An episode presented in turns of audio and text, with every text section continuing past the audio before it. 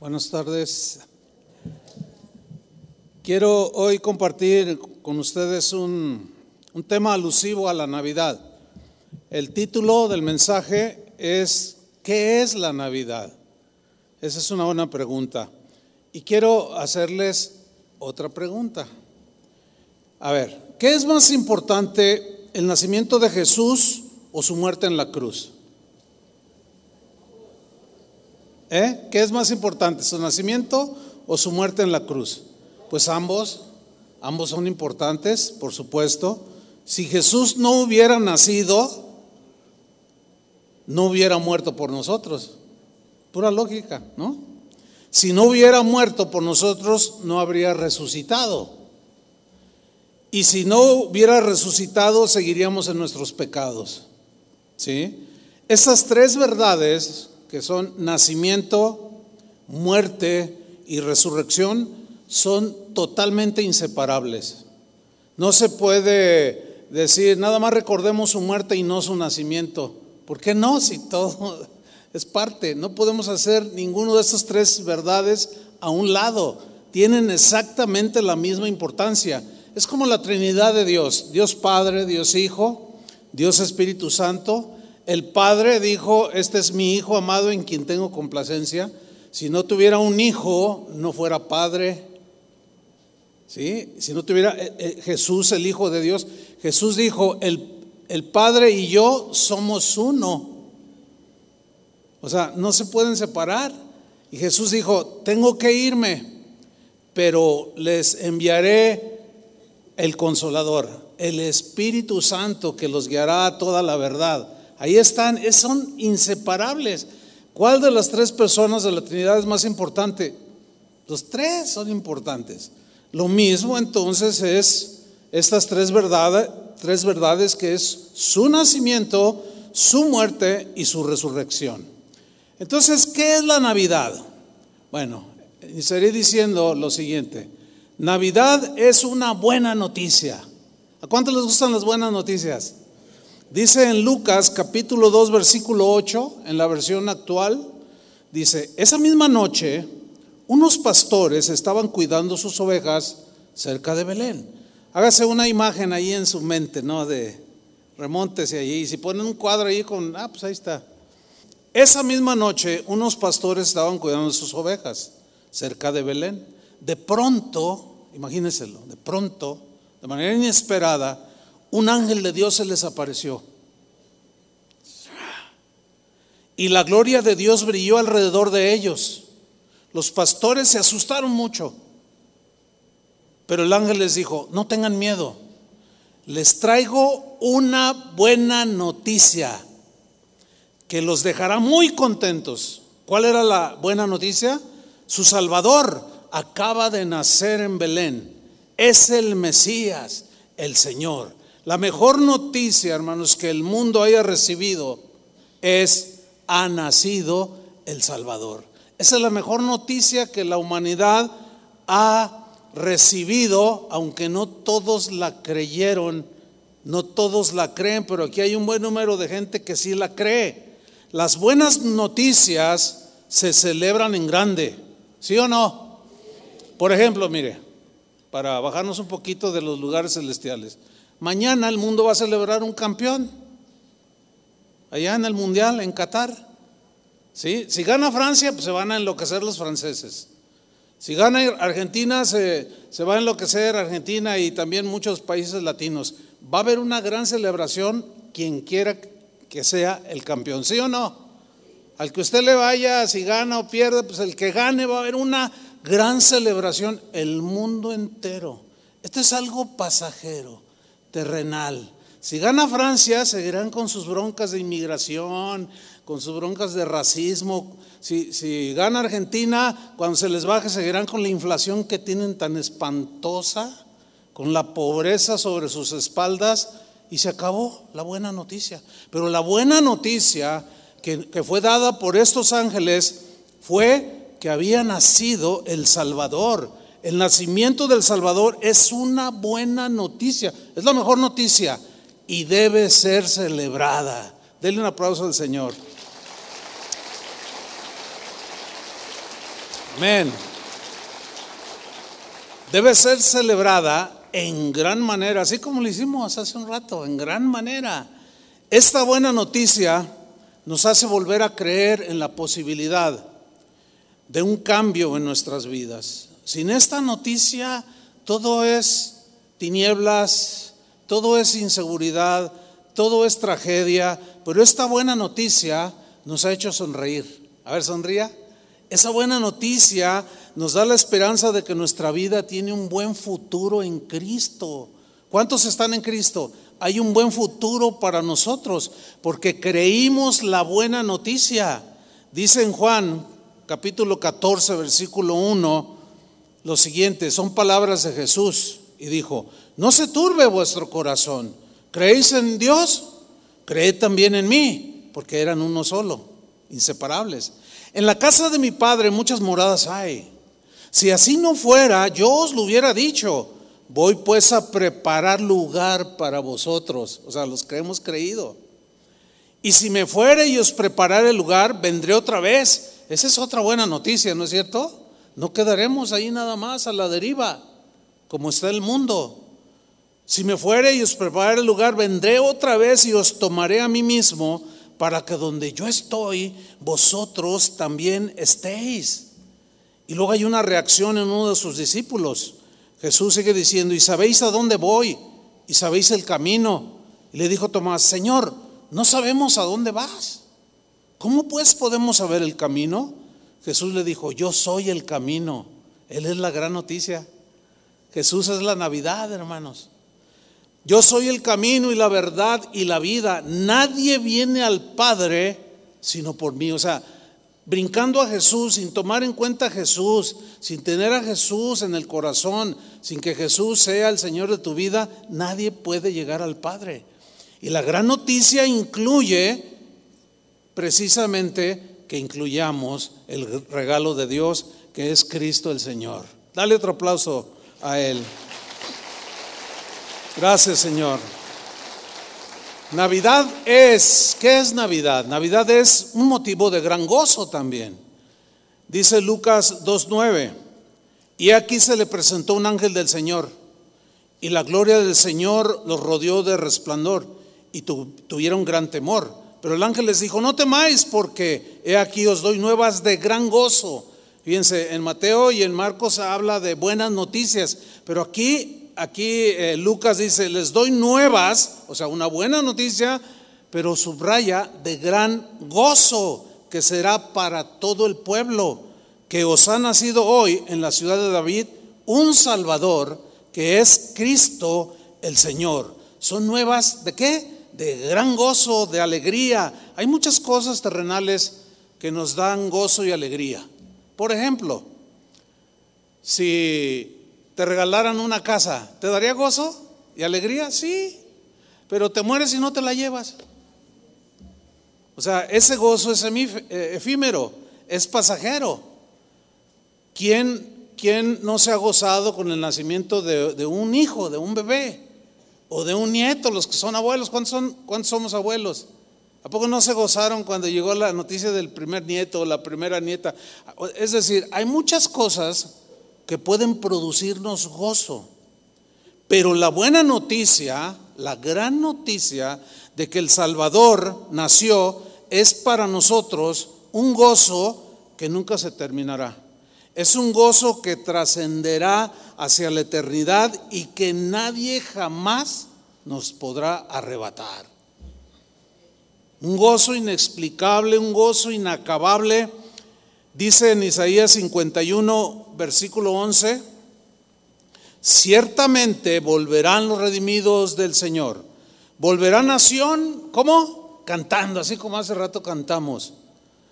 Y gozo perpetuo, ahí está, gozo perpetuo, sin fin, gozo eternal, perpetuo, habrá sobre sus cabezas, tendrán gozo y alegría y el dolor y el gemido ¿qué sucederá? Se irán. Un gozo perpetuo, un gozo que no se acabará. Y ese gozo ya lo sentimos desde este momento, porque hemos recibido la gran noticia. Hermanos, eso es la Navidad. ¿Cómo no celebrar? ¿Cómo no estar contentos y alegres y preparar todo, todo lo que preparó el Ministerio de Alabanza con el deseo de glorificar al regalo de Dios?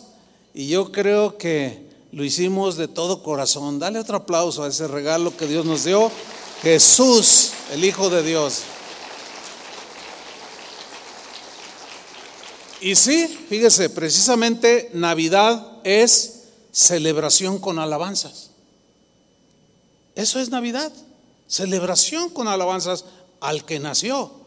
Dice en la versión Dios habla hoy, Lucas 2.13, dice, en aquel momento aparecieron junto al ángel muchos otros ángeles del cielo. Imagínense la escena, muchos otros ángeles del cielo. ¿Qué hacían estos ángeles del cielo? Que alababan a Dios y decían, gloria a Dios en las alturas, paz en la tierra entre los hombres que gozan del favor de Dios. Gloria a Dios en las alturas. La misma alabanza de los ángeles impregnó el corazón de los pastores que estaban ahí, de la gente que recibió la buena noticia. Han transcurrido dos mil años y esa, esa gloria a Dios en las alturas lo seguimos proclamando porque hemos recibido el regalo de Dios. Y esto es Navidad, hermanos. ¿Cómo no celebrar? Con gozo y alegría. Fíjense, hace 40 años nació esta congregación cristiana que el nombre en realidad se lo puso el Señor, es una historia que me quiero ahorrar, ahorita no por el tiempo, ¿no? Pero hace 40 años nació lo que hoy es casa de oración.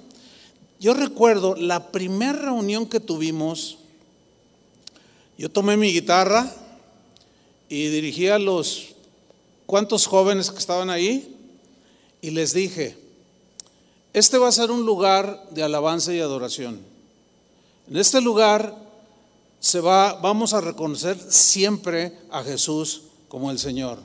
En ese lugar no vamos a darle alabanza a nadie que no sea Jesús.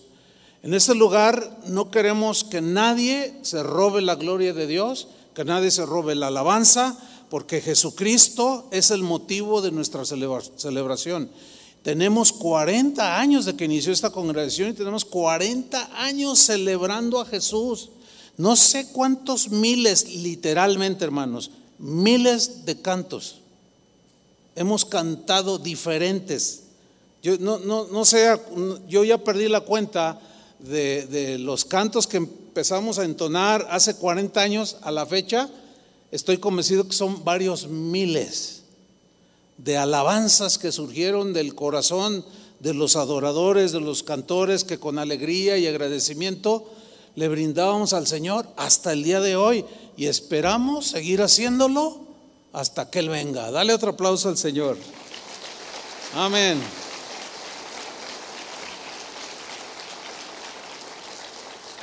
Ese, niño que nació creció y fue crucificado por nuestros pecados, vino a nuestro corazón y grandes cosas ha hecho Jesús entre nosotros. Día tras día nos faltaría el tiempo para contar cada uno. Imagínense cada uno contando lo que Dios ha hecho a través de los años en que conocemos al Señor. No, no, no, no acabamos. Sería interminable sería pues alegría tras alegría, pero tenemos que continuar con esta vida y tenemos que yo tengo que terminar este mensaje. Pero grandes cosas ha hecho el Señor con nosotros. El rey David, mire cómo lo plasmó. El rey David que conocía a Dios, que era un adorador de pura cepa, como se dice. Y en el Salmo 30, versículo 11, él dijo esto muy, muy, me gusta este, este texto. En la Reina Valera dice, has cambiado mi lamento en baile. Desataste mi silicio y me ceñiste de qué? De alegría.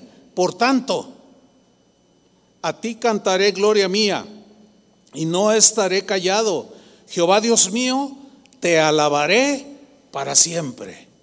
Y en la versión al día, el mismo Salmo 30, versículo 11, lo dice de esta, de esta manera, convertiste mi lamento en danza, me quitaste la ropa de luto y me vestiste de fiesta, para que te cante y te glorifique y no me quede callado Señor mi Dios, siempre te daré gracias. ¿Cuántos dan gracias al Señor? Sacrificios de alabanza, frutos de labios que confiesen su nombre, que Jesús siempre esté en su boca y su alabanza siempre sea entonada por los hijos de Dios. ¿Qué es Navidad? Navidad es la encarnación del Hijo de Dios. En 1 Timoteo 3:16, en la nueva versión internacional, dice lo siguiente. No hay duda, dice Pablo en esta versión, de que es grande el misterio de nuestra fe. Subraya la palabra misterio. Dice, no hay duda de que es grande el misterio de nuestra fe. ¿Cuál es ese misterio? Dios se manifestó como hombre. Ese es un gran misterio, hermanos. Miren, un misterio en el Nuevo Testamento es algo que nunca se había revelado plenamente en las generaciones pasadas, es decir, en el Antiguo Testamento. Que eh, estaban como, había como un velo que no dejaba ver con claridad. Y ustedes conocen y saben que muchas figuras que se presentaban como el cordero, el candelabro, Jesús dijo, yo soy la luz del candelabro, alumbraba el lugar santo, ahí en el tabernáculo y Jesús dijo, yo soy la luz del mundo. Eran, eran como figuras representativas que apuntaban hacia Jesús. Entonces, había muchos misterios que no fueron revelados en el Antiguo Testamento. Lo que los profetas dijeron y escribieron, precisamente en el Antiguo Testamento, no se entendió tan claramente, con tal claridad, hasta que Jesús llegó a este mundo. Ahí se reveló, hoy se nos revela este gran misterio que es la encarnación del Hijo de Dios. Bueno, la verdad es que este gran misterio de la encarnación, es decir, que Dios tomó forma humana, este es un gran misterio, hermanos, que en realidad es incomprensible, eh, eh, mejor dicho, es, es prácticamente imposible que la razón humana pueda comprender este gran misterio. ¿Cómo fue que el creador del universo tomó una decisión para no dejarnos abandonados ahí y envió a su hijo y tuvo que tomar forma humana para poderse identificar con nosotros. Ese es un misterio que la verdad, bueno, yo en lo personal y yo, pues mis lecturas que de hombres muy, muy preparados en las escrituras, ellos también dicen lo que yo pienso. Este, no, no tenemos esa capacidad. Sin embargo, por la fe tenemos acceso a ese gran misterio. Es decir, es una revelación que se obtiene o que viene a nosotros cuando creemos, porque razonándola se nos funden los fusibles. ¿Me explico? Es, es bueno, al menos a mí, no sé a ustedes. Y si ustedes lo, entienden en toda su plenitud, pues compartan, ¿no? Pero lo dudo. Es un gran misterio. ¿Cómo, cómo que, que, Dios mismo tomó forma de un ser humano? ¿Sí? La gran diferencia es que Él no heredó la naturaleza pecaminosa y que nunca cometió un pecado. De ahí que su sangre era limpia de pecado. ¿Sí? Por eso es la única que puede limpiar nuestros pecados. Y ese es un gran misterio, la verdad. Los dioses del Olimpo, los dioses de los griegos, pues eran dioses que se la pasaban peleando ahí arriba en los lugares celestiales, no se preocupaban de cómo estaban sus eh, adoradores en la tierra y los mismos griegos los sentían muy lejanos. No, pues que Zeus, el padre de los dioses, pues sí, allá estará, ser el padre de los dioses, pues está muy lejano. Todos ellos hablaban de que sentían a sus dioses muy lejanos, que no se preocupaban por ellos. Sin embargo, el Dios vivo, el Dios eterno, sí se preocupó por nosotros y descendió. Milagrosamente una virgen lo concibió y nació. Ese es un misterio que, como dice Pablo en una de sus cartas, cuando estemos allá, en la eternidad con el Señor, entenderemos todas las cosas. Porque ahorita bueno, a mí yo, créamelo, yo me pongo a meditar y, ¿cómo? A ver, el creador del universo, el que dijo sea la luz, y de pronto decide caminar en medio de nosotros. ¿Sí? ¿sí? Escapa, escapa toda la imaginación que podamos tener o el, entendimiento por más amplio que lo tengamos, es muy difícil comprender en su totalidad el misterio de la encarnación del Hijo de Dios. Navidad es entonces, se traduce también en salvación. Navidad es salvación.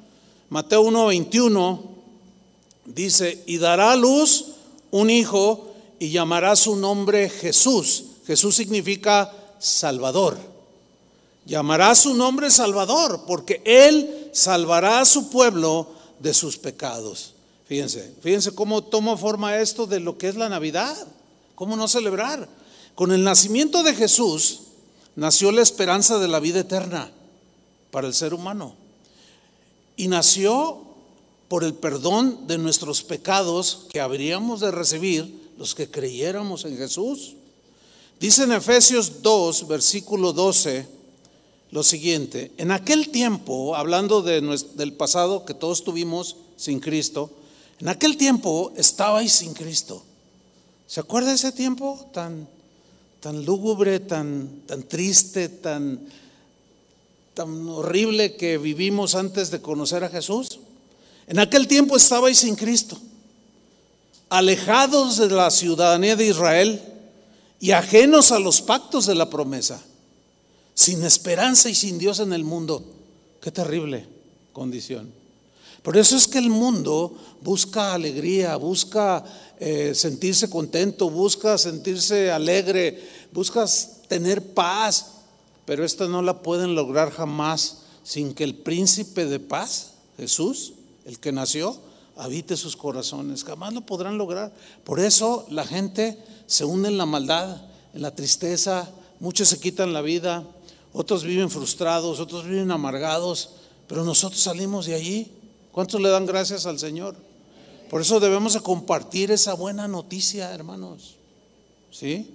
Sigo leyendo Efesios 2:12. En aquel tiempo estabais sin Cristo, alejados de la ciudadanía de Israel y ajenos a los pactos de la promesa, sin esperanza y sin Dios en el mundo. Pero ahora, en Cristo Jesús, vosotros que en otro tiempo estabais lejos, lejos de Dios, sin esperanza y sin Dios habéis sido hechos cercanos a Dios, Padre, por la sangre de Cristo. Entonces, si Jesús no se hubiera encarnado para nacer en forma humana, el gran misterio de la encarnación, tú y yo seguiríamos muertos en nuestros pecados, seguiríamos sin esperanza y sin Dios en este mundo, alejados de, de todo el propósito y plan de Dios. Pero por su gracia y su misericordia, Hoy estamos en Cristo. Y los que estamos en Cristo somos las personas más bienaventuradas que puedan pisar esta tierra. Así es, hermano, porque precisamente Navidad es Dios con nosotros. No solo con nosotros, sino también en nosotros. Pero en primero, primer lugar, Mateo 1:22. Dios con nosotros. Dice lo siguiente, Mateo 1:22. Todo esto aconteció para que se cumpliese lo dicho por el Señor por medio del profeta, cuando dijo, he aquí una virgen, una virgen. Eh, el profeta eh, Isaías, esta es una cita de Isaías. Eh, obviamente Isaías no conocía el nombre de esa virgen, nosotros ya la conocemos, ¿no? María se llamaba. He aquí una virgen concebirá y dará a luz un hijo y llamará su nombre Emanuel. Qué bonito nombre, ¿no? Emanuel. Que traducido es Dios con nosotros. Este es otro gran misterio revelado por Jesús. Dios encarnado caminó entre nosotros. Caminó con los seres humanos. El apóstol Juan, en Juan 1.14, dice lo siguiente, y aquel verbo fue hecho carne. Aquella palabra que existía en la eternidad fue hecho carne, o sea, se encarnó, tomó forma humana y habitó entre nosotros, dijo Juan. Él, él, miren lo que dice, habitó entre nosotros y vimos. O sea, él fue testigo presencial, él lo vio, lo tocó. Una vez se recostó en su pecho escuchó de sus labios su enseñanza, la enseñanza de Jesús, la doctrina de Jesús, que fue de tal impacto en, en mucha gente de aquel tiempo que transformó sus vidas. Y Juan testifica, aquel verbo fue hecho carne y habitó entre nosotros y vimos su gloria. Gloria como del unigénito del Padre, lleno de gracia y de verdad. ¿Qué, qué experiencia tan extraordinaria. Nosotros no lo hemos visto, pero Jesús dijo, más bienaventurados son los que creen sin haberme visto. Dale otro aplauso al, al Señor. Amén. Gracias, Señor.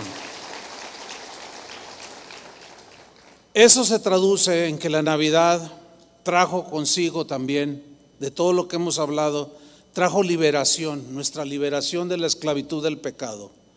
Dicen Colosenses 1:13, así, el cual, aquí habla del Padre, nos ha librado, nos ha traído libertad nos ha librado de que de la potestad de las tinieblas, fíjense, del dominio que las tinieblas, entiéndase Satanás, el rey de las tinieblas, de la oscuridad, de la maldad, dice, nos ha librado de, de ese poder, de ese yugo que estaba sobre nuestro cuello, que nos obligaba, nos tenía tan esclavizados al pecado que no podíamos decir que no.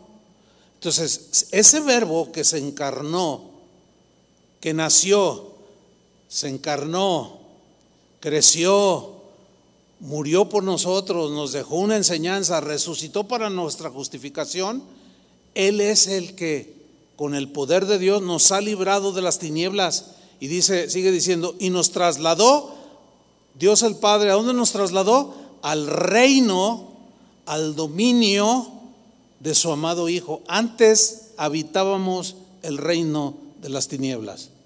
El rey, dueño de esas tinieblas, es Satanás. Por eso es que cuando usted recibió a Jesús, comenzó a recibir unos ataques despiadados del enemigo, desesperado por no dejarlo ir, para seguir con su pie en tu cuello y tenerte esclavizado en la amargura, en la miseria, en la desesperación. Pero gracias al Padre que un día tomó esa iniciativa y dijo, enviaré a mi hijo. Y escogió a una virgen y de ella nació, nació. Eso es Navidad, hermanos. Nació el que habría de librarnos y salvarnos de la potestad de las tinieblas y trasladarnos a su reino, a su dominio. Ahora Él es nuestro rey, Jesús es nuestro rey. ¿Cuántos dicen amén? Y ahora sus órdenes nosotros queremos y deseamos obedecerlas y estamos sometidos al rey. Ya no más desobediencia. Ahora obedecemos al Señor. Ya no más vivimos para nosotros, sino para el Rey de reyes y Señor de señores. Fíjense cómo Jesús mismo, hablando, acerca de esta verdad poderosa de la libertad que Él traería a este mundo, dijo en Juan capítulo 8 versículo 31 lo siguiente. Dijo entonces Jesús a los judíos que habían creído en Él, si vosotros permaneciereis en mi palabra, ¿qué les dijo? Seréis verdaderamente mis discípulos. Si ustedes permanecen en mi palabra. Versículo 32, y conoceréis la verdad. Al permanecer en su palabra, conocemos la verdad. Conoceréis la verdad y la verdad os hará, ¿qué? Libres. Le respondieron los que estaban ahí dialogando con Jesús, linaje de Abraham somos, le dijeron, y jamás hemos sido esclavos de nadie. ¿Cómo dices tú seréis libres? Jesús les respondió, de cierto, de cierto os digo, que todo aquel que hace pecado, esclavo es del pecado. Se refiere a esa vida de esclavitud que ya narré hace unos cuantos minutos atrás. Esa vida de esclavitud del pecado donde no podíamos decir no, porque Satanás nos tenía controlados, dominados. Pero una vez que llegó Cristo Jesús, que nació en nuestro corazón, ahí las cosas cambiaron. La buena noticia de salvación, de encarnación, de liberación, se hizo real. Y es que hoy, y por eso hoy nosotros gozamos de esa libertad, Dice en el versículo 34, Jesús les respondió, de cierto, de cierto os digo que todo aquel que hace pecado, esclavo del pecado. Y el esclavo no queda en la casa para siempre, el Hijo sí queda para siempre. Así que si el Hijo os libertare, seréis verdaderamente libres. A través de los años y de caminar en los caminos de Dios, eh, y también por experiencia, nosotros cuando recibimos a Cristo vamos siendo limpiados, liberados de muchos hábitos malos, de muchas cosas que le desagradan al Señor. Y ese es el proceso que la Biblia habla y enseña como la santificación, que es esa, esa limpieza, ese cambio de pensamientos, de conductas, de hábitos, esa formación del carácter de Jesús que Él va trabajando en nosotros para reaccionar y conducirnos como Él se condujo, con ese carácter manso, humilde, generoso, perdonador, eh, que cuando le maldecían no respondía, o sea, totalmente una nueva criatura, como dijo el apóstol Pablo, de manera que si alguno está en Cristo, es una nueva criatura. Por eso, sí o sí, cuando alguien oyó la buena noticia, creyó en el verbo encarnado, se arrepintió de sus pecados, su sangre que derramó en la cruz nos limpia de nuestros pecados, viene el nacimiento espiritual, lo que eh, Jesús le hablaba con Nicodemo, es necesario que nazcas de nuevo para que puedas ver el reino de Dios, para que puedas ver todas las riquezas y todas las bendiciones del reino de Dios. Son verdades espirituales, son riquezas espirituales que no se comparan con las materiales. Así que si el Hijo os libertare, seréis verdaderamente libres. Yo creo que todos hemos experimentado algunas etapas en el correr, nuestro caminar con Cristo, cómo nos ha ido liberando. Muchos han sido liberados de amarguras, otros han sido hasta, hasta exorcizados de, posesiones demoníacas en grados extremos, cómo, cómo tu manera de pensar ha ido cambiando y hoy, como estás el día de hoy, nada que ver con lo que eras hace un año o dos, o, dos años, o diez años, o quince, o cuarenta, yo ya tengo cuarenta y seis, nada que ver, porque Jesús me ha hecho libre, Jesús te ha hecho libre. Dale otro aplauso al Señor. Amén.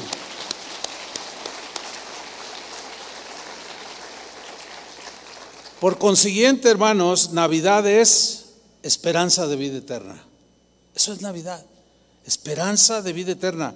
En la versión Dios habla hoy, en la carta de, Tito, Pablo a Tito, capítulo 1, versículo 2, dice lo siguiente, sostenidos por la esperanza de la vida eterna, dice en esta versión, fíjate, me gusta, me gusta esta, cómo inicia el texto, sostenidos por la esperanza de la vida eterna. Dios, que no miente, prometió esta vida desde la eternidad. O sea, de hecho, cuando Dios hizo al ser humano, lo hizo eterno, para vivir en la eternidad en el paraíso. Pero el pecado truncó ese, ese propósito de Dios, por eso es que envió al Salvador, para devolvernos su promesa, resurgiera una vez esa promesa de vida eterna. Pero esa promesa esa esperanza, mejor dicho, nos fue dada por Cristo mismo. Miren lo que dice Colosenses 1:27.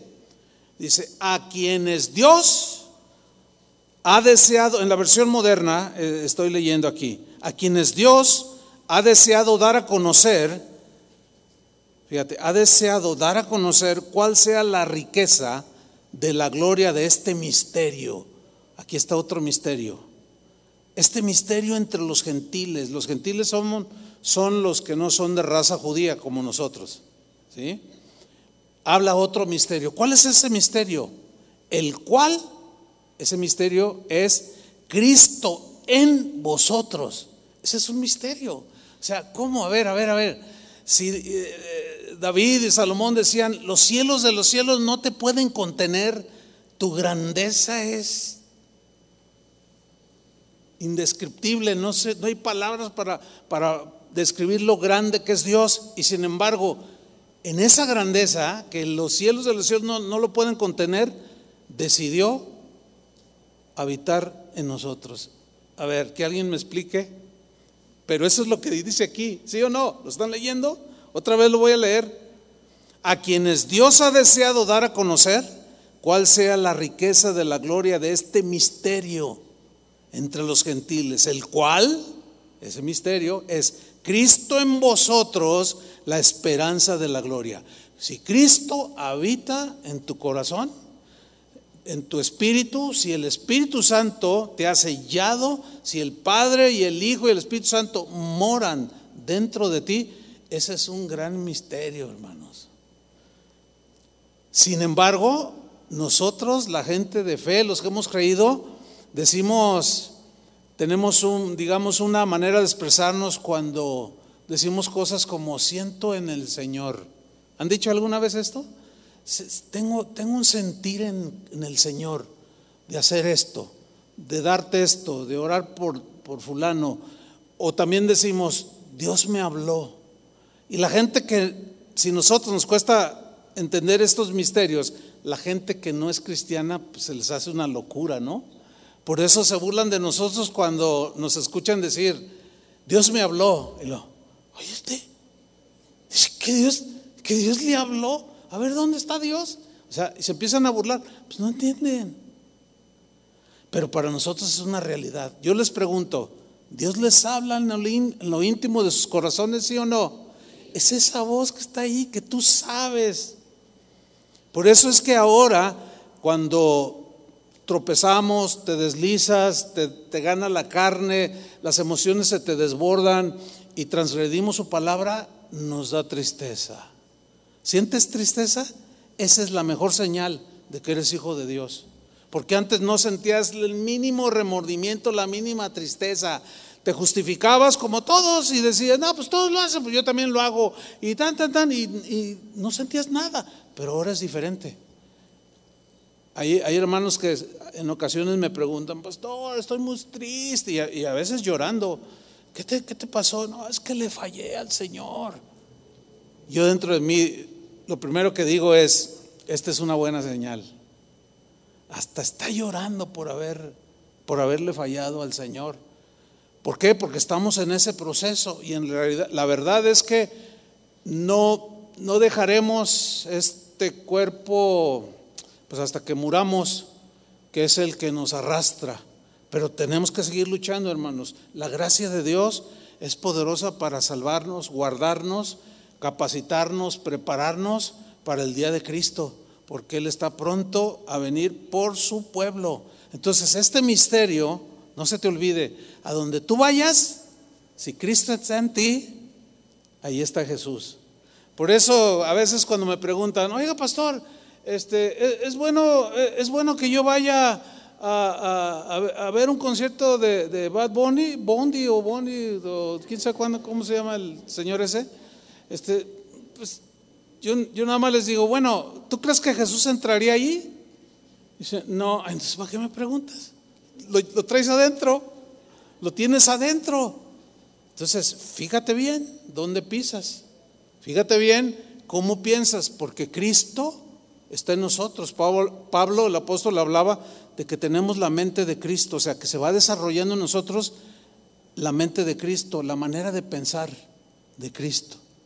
Entonces, cuando tú vas creciendo en esa manera de pensar como Cristo, ya no hacemos preguntas eh, pues que no tienen sentido. Por supuesto que Jesús no pisaría un lugar así, donde hay este, pues, promiscuidad y cosas de ese tipo.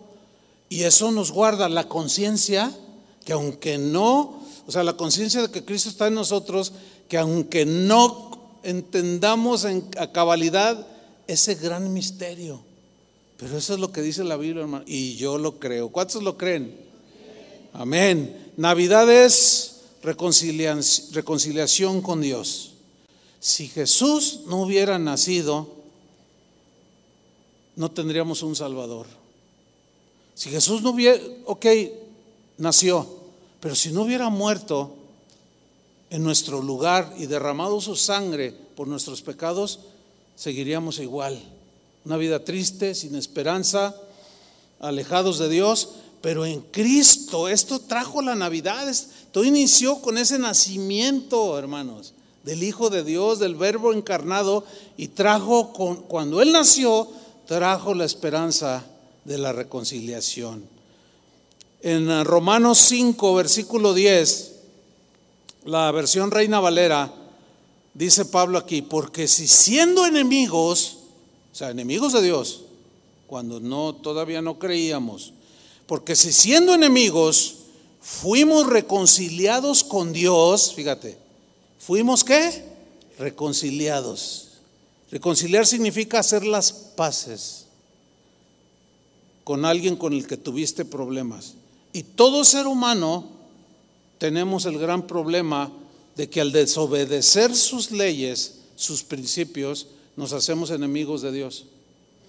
Pero por eso la gran noticia de gran gozo, de gran alegría, de celebración, de que ha nacido el Salvador. ¿Cómo no celebrar, hermanos? Y con todo, con la mejor disposición. Sigo leyendo, porque si siendo enemigos fuimos reconciliados con Dios por la muerte de su Hijo, ahí está, eso trajo su nacimiento. Eso es Navidad, reconciliación. Mucho más, dice, estando reconciliados con el Padre, seremos salvos por su vida, o sea, por lo que hizo Cristo, por la vida de Cristo. Versículo 11. Y no solo esto, sino que también nos gloriamos en Dios por el Señor nuestro Jesucristo, por quien hemos recibido ahora la reconciliación.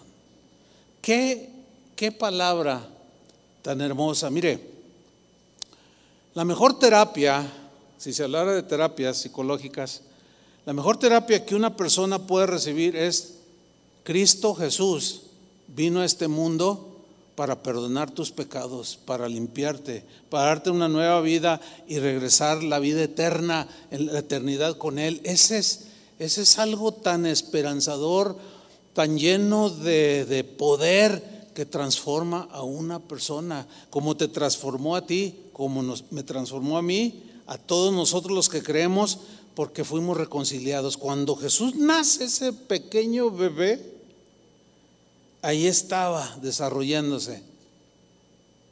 Allí María y José que lo vieron y todos los testigos los que lo conocieron, vieron al verbo encarnado.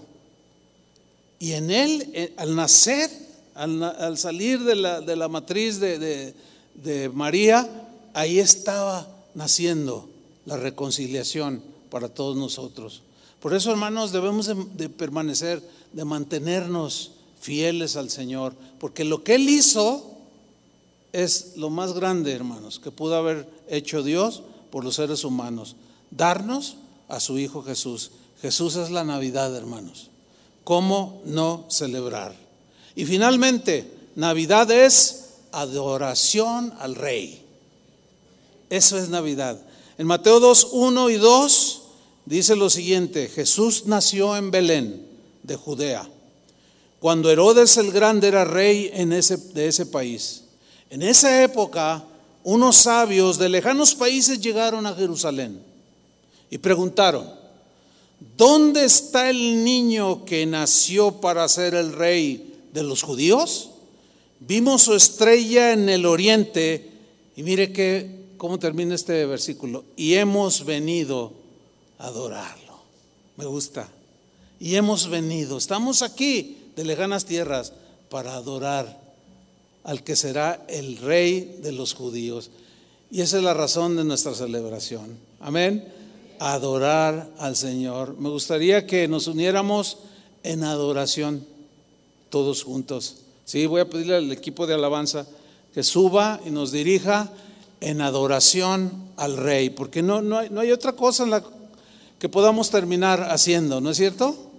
Y bueno, estos días, pásenlo con la familia, comparta de Cristo a los familiares si tiene que no lo conocen, testifíqueles, hábleles de esto, de por qué los cristianos celebramos y por qué lo celebramos y la manera que lo celebramos, porque el mundo celebra Navidad, pero pues como no lo conocen, no saben cómo celebrarlo y lo hacen, lo hacen de la peor manera.